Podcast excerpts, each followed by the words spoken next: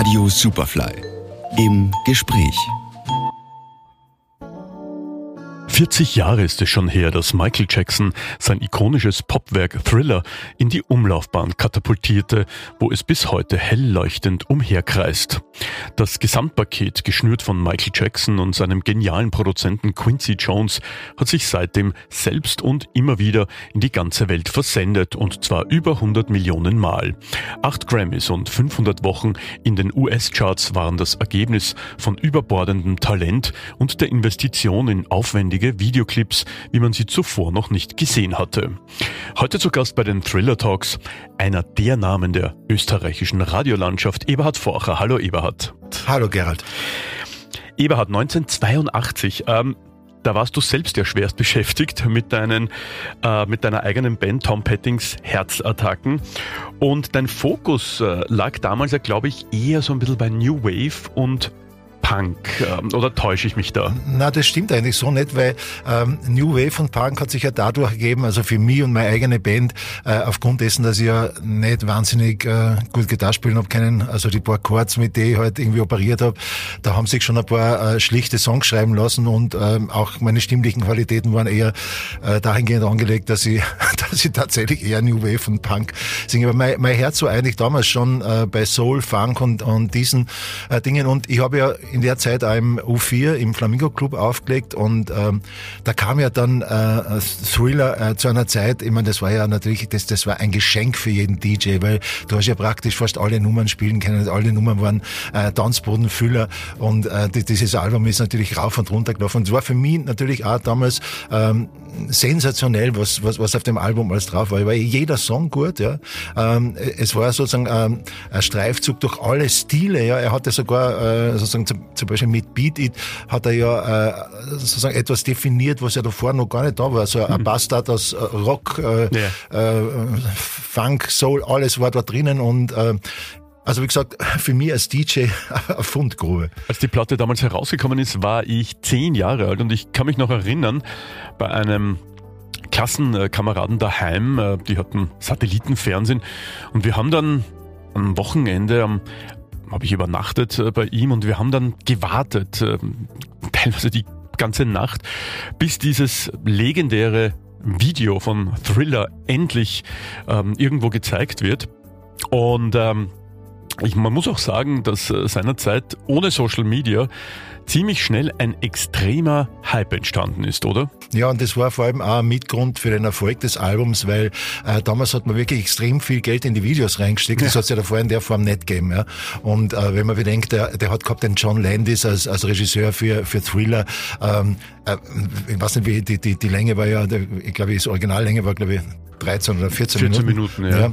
ja. Äh, das hat es ja davor alles noch nicht gegeben. Und äh, er hat damit mehr oder weniger ein neues Genre auch erschaffen und äh, wie gesagt, war ein Mitgrund für den, für den großen Erfolg des Albums. Kann ein Album, deiner Meinung nach, ein Album wie Thriller viele Generationen überdauern? Ich meine, wir sprechen jetzt, wir sind jetzt, sage ich mal, die dritte Generation von ich, Leuten, die das hören. Und es wird ja immer noch nachgepresst, in welcher Form auch immer. Es ist immer noch so, dass jedes Jahr zu Halloween Thriller irgendwo läuft als Mitternachts. Also reicht sowas aus, dass man sagt, man hat einen Halloween-Hit, reicht es aus, um das auf ewig weiterzuspielen. Also ich glaube, das, das Album als solches, weil es einfach so großartig war, weil kein Filler drauf war, da war einfach jeder einzelne Song gut. Das ist wirklich so ein Meilenstein und der äh, ist auch heute noch äh, genauso gut hörbar wie eben äh, vor 40 Jahren. Was natürlich schon stimmt, natürlich einige Sounds äh, würde man heute natürlich nicht mehr so produzieren. Natürlich auch einige Textpassagen, also zum Beispiel äh, äh Pretty Young Thing, das würde man heute natürlich eher nicht mehr so anders formulieren. Formulieren eben. Ähm, aber prinzipiell glaube ich, äh, und du, ich bin ja auch jahrelang als DJ unterwegs gewesen und, und, und spiele ja immer noch ab und zu. Und wenn du zum Beispiel äh, einen Song von, von Thriller auflegst, das geht einfach immer, egal ob jung oder alt. Also ich würde schon sagen, das ist schon eine, eine, einer der großen Meilensteine in der Musikgeschichte, der immer noch, immer noch funktioniert. Ich habe ja heuer zu Halloween äh, bei einer Party aufgelegt und habe halt logischerweise No nah.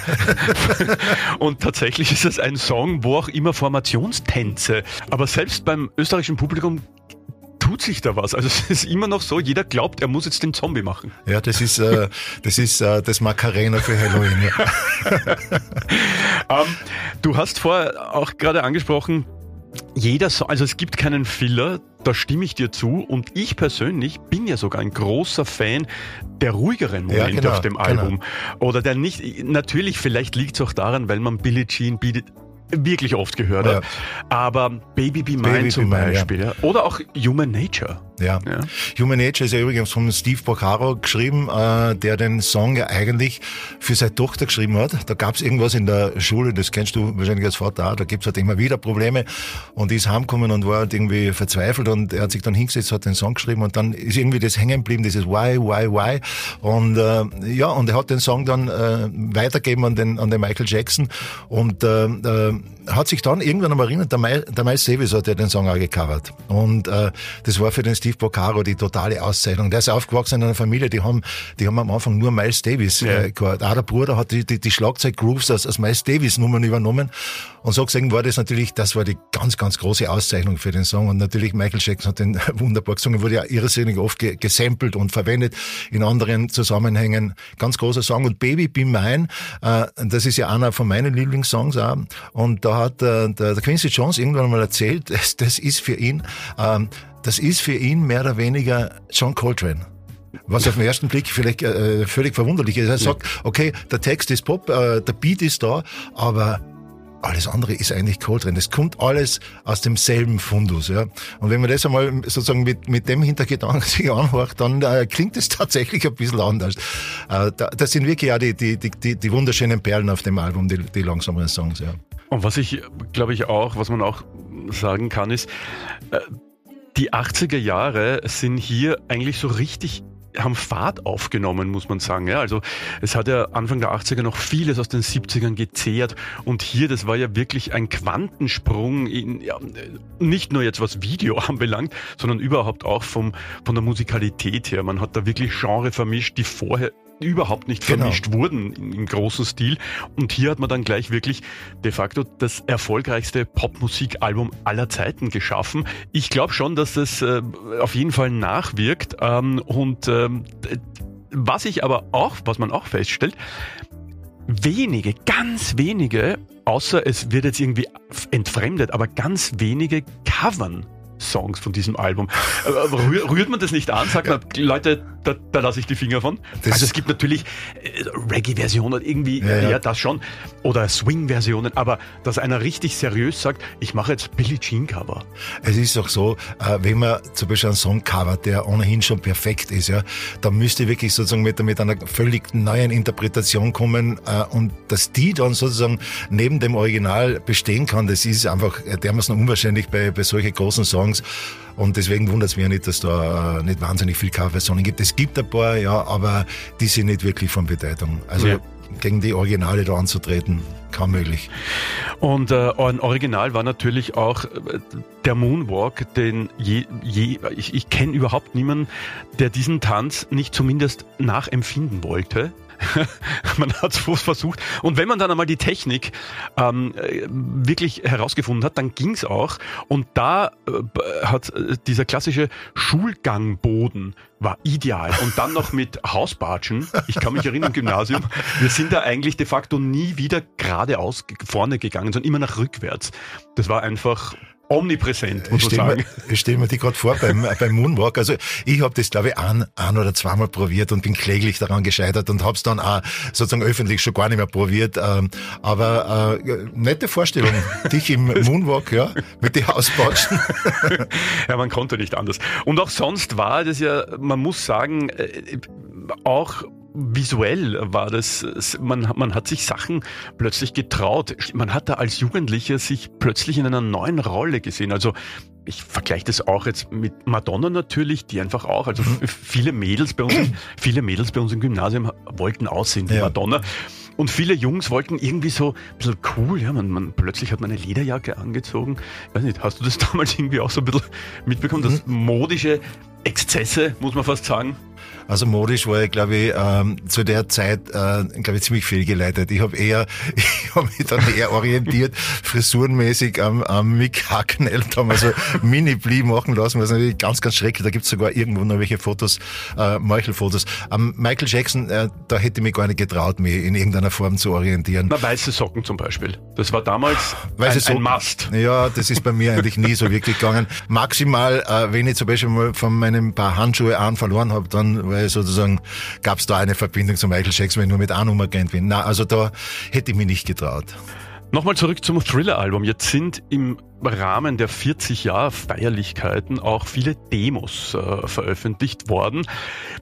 Ich sag mal, manche klingen so ein bisschen halbfertig. Ja. ja. Ähm, tut man sich da, glaubst du, einen Gefallen, wenn man sagt, okay, man hat ein Meisterwerk und dann schießt man da so Demos, die eventuell auch darauf Platz gehabt hätten? Schießt man sich da ein bisschen, oder ist der Plattenfirma das einfach auch egal bei so einem Album? Ich glaube, das ist, äh, das ist einfach ein Service an die, an die Fans, an die wirklich Hardcore-Fans, weil zum Beispiel du siehst natürlich, ähm, äh, die, der, der Vorläufer von, von Thriller war ja Starlight, also ist ja in, in der Demo-Version drauf, da gab es ja noch zwei andere Versionen, bis das dann die endgültige Form angenommen hat. Dann gibt's ja äh, diesen einen Song, den er gemacht hat mit dem Yellow Magic Orchestra, was ja wirklich irgendwie eine super Kombination wäre. Der ist leider Gottes äh, grottenschlecht eigentlich. Und ähm, ja, ich glaube einfach, äh, Fans freuen sich drüber. Ich habe mir das natürlich auch mit Interesse angehört, aber wirklich hängen bleiben dort halt jetzt wenig, weil es eben, wie gesagt, relativ unfertiger klingt und man natürlich schon merkt, das ist eben nicht, noch nicht ganz die, die große Klasse des, des Albums. Aber ja, ich, ich finde es eigentlich immer ganz nett. Bei den meisten äh, diesen Deluxe-Ausgaben äh, überspringe ich das eh. Es ist meistens nicht wahnsinnig viel dabei. 40 Jahre Thriller. Es wurde ja damals ein unglaublicher Aufwand betrieben in, in allen Bereichen. Kann man diesen Aufwand heutzutage überhaupt noch äh, finanzieren, irgendwie? Kann ich mir sehr, sehr schwer vorstellen, weil erstens einmal ist einfach nicht mehr so viel Geld äh, da für, für, für Acts.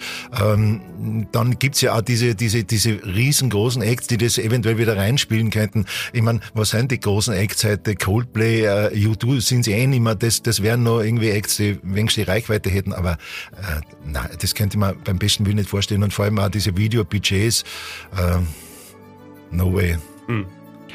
Es ist fast ein bisschen, fast ein bisschen schade auch, dass natürlich, äh, obwohl Videos eigentlich nach wie vor wichtig sind, aber so ein richtiges Musikvideo-Format ist de facto ausgestorben. Also Videos äh, reduzieren sich jetzt oft auf kurze Momente. Das heißt, Wäre es heute, ich meine, man kann natürlich so eine Frage nicht stellen, trotzdem möchte ich sie in den Raum werfen, wäre es möglich, so einen Hype heute für ein 14 Minuten Video wie Thriller es war, überhaupt ginge das überhaupt? Das, das glaube ich kaum, weil einfach es ist viel zu viel am Markt. Ich meine, es, äh, es erscheinen am Tag, ich weiß nicht wie viel, hunderte von Videos und da sind ja teilweise eh extrem äh, leibende dabei. Aber dass du dort wirklich so rausstiegst, also wie damals, äh, da gab's halt nur, du gab's halt nur MTV und, und, und später dann noch Viva äh, und, und da hat man natürlich auf diese Videos gewartet und, und, und die sind damals so richtig rausgestochen. Ich glaube, heute gehst du dort unter oder beziehungsweise das ist einfach eine Fehlinvestition, wenn du so viel Geld da reinstecken würdest, weil du diesen Hype einfach nicht mehr erzielen kannst, glaube ich. Mhm. Also zehren wir immer noch, äh, noch die nächsten 40 Jahre. Irgendwann werden wir den hundertsten von dem Album feiern. Ich, vielleicht geht sich aus, äh, Eberhard. Also ich, na, ich werde den, glaube ich, ich werde den eher von der anderen Seite aber, mitfeiern. Aber, aber, aber die, man wird ja immer älter. Die Medizin schläft ja nicht. Na, Eberhard, so. hallo, mit 120 sitzt man dann da.